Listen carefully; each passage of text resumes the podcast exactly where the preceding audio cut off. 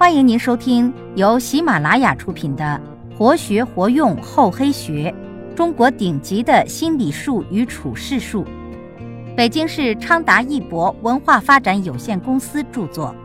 欢迎订阅。第九十五集：反道而行。面对一个棘手的问题，当我们顺着某一个思路不能解决的时候，不妨换一个思路，沿着事物发展的相反方向，用反向探求的思维方式对事物进行逆向思考，也许就能够顺利的解决问题。养成逆向思维的好习惯，不仅可以提高解决问题的能力，也能够激发我们的创造力。几十年前，在北京的一条街道上，同时住着三个裁缝，手艺都不错。可是因为住得太近了，竞争非常激烈。为了抢客户，他们都想挂出一块有吸引力的招牌来招揽客户。一天，一个裁缝在他的门前挂出一块招牌，上面写着这样一句话：“北京城里最好的裁缝。”另一个裁缝看到了这块招牌，也连忙写了一块招牌，第二天也挂了出来。招牌上写的是“中国最好的裁缝”。第三个裁缝眼看着两位同行相继挂出了这么大气的广告招牌，抢了大部分的客户，心里很是着急。这位裁缝为了招牌的事开始茶饭不思。一个说北京最好的裁缝。另一个说：“中国最好的裁缝，他们都大到这份上了，我能说世界最好的裁缝？这是不是有点太虚假了？”这时，儿子放学回来，问明父亲发愁的原因后，告诉父亲不妨写上这样几个字。第三天，第三个裁缝挂出了他的招牌，果然，这个裁缝店从此门庭若市。招牌上写的是什么呢？原来第三块招牌上写的口气与前两者相比很小很小。本街最好的裁缝，本街最好，那就是这三家中最好的。你看，聪明的第三家裁缝没有在向大处夸自己的小店，而是运用了逆向思维。在选用广告词时，选了在地域上比全国、比北京还要小得多的“本街”一词。这个小小的本街，却盖过了大大的北京，乃至大大的全国。有一所学校每年都要举行一次智力竞赛，这一年智力竞赛又拉开了序幕。报名参加比赛的有几百名学生，竞争非常激烈。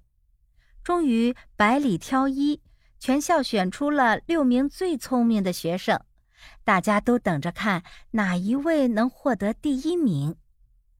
校长把参加决赛的六名选手带进了教学楼第一层，指着六间教室，又指指大门说：“我现在把你们分别关在六间教室里，门外有人把守，我看你们谁有办法。”只说一句话就能让门外的警卫把你放出来，不过有两个条件：一是不准硬闯出门；二是即便放出来，也不能让警卫跟着你。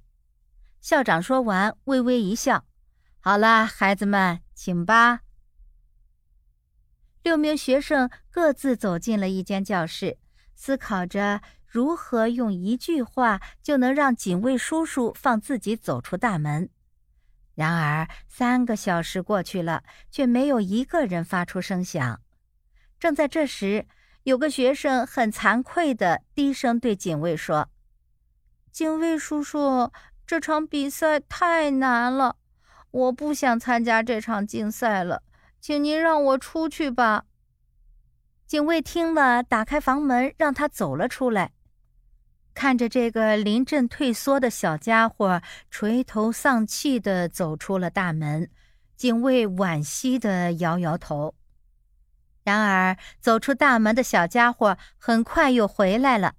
他走到大厅里，对校长说：“校长，您看，按您的要求，我办到了。”校长伸出手，一把抱起了这个孩子，高兴地说：“孩子，你是这次竞赛的胜出者，你是最最聪明的。”此例中的主人公运用了逆向思维，以退为进，很轻松地赢得了“最最聪明的孩子”的称号。反道而行应用到商业中，其表现之一就是“人弃我取，人取我予”。这是战国经济谋略家和理财家白圭首创的经商名言。白圭提出了一套经商致富的原则，即致生之术。其基本原则是乐观识变，主张根据丰收欠收的具体情况来实践“人弃我取，人取我予”的规则。在当时的贸易是以货易货。而白龟的高明之处就是准确掌握市场行情，在别人觉得多而抛售时，他就大量的吃进；等别人缺少货物需要吃进时，他就大量抛出。这样低进高出，必能从中获利，积累财富。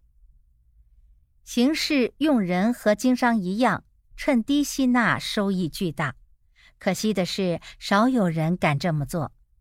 然而，正因为此，趁低吸纳之人才会轻易的成功。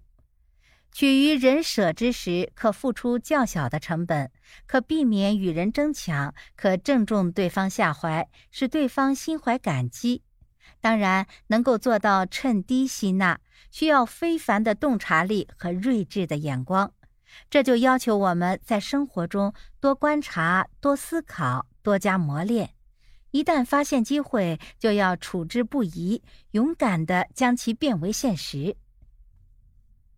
要想在与人竞争的过程中赢得主动，我们就要多花心思、多思考，找到与众不同的思路，反道而行，这样才能够获得成功。本集播讲完毕，感谢您的收听，我们下集再见。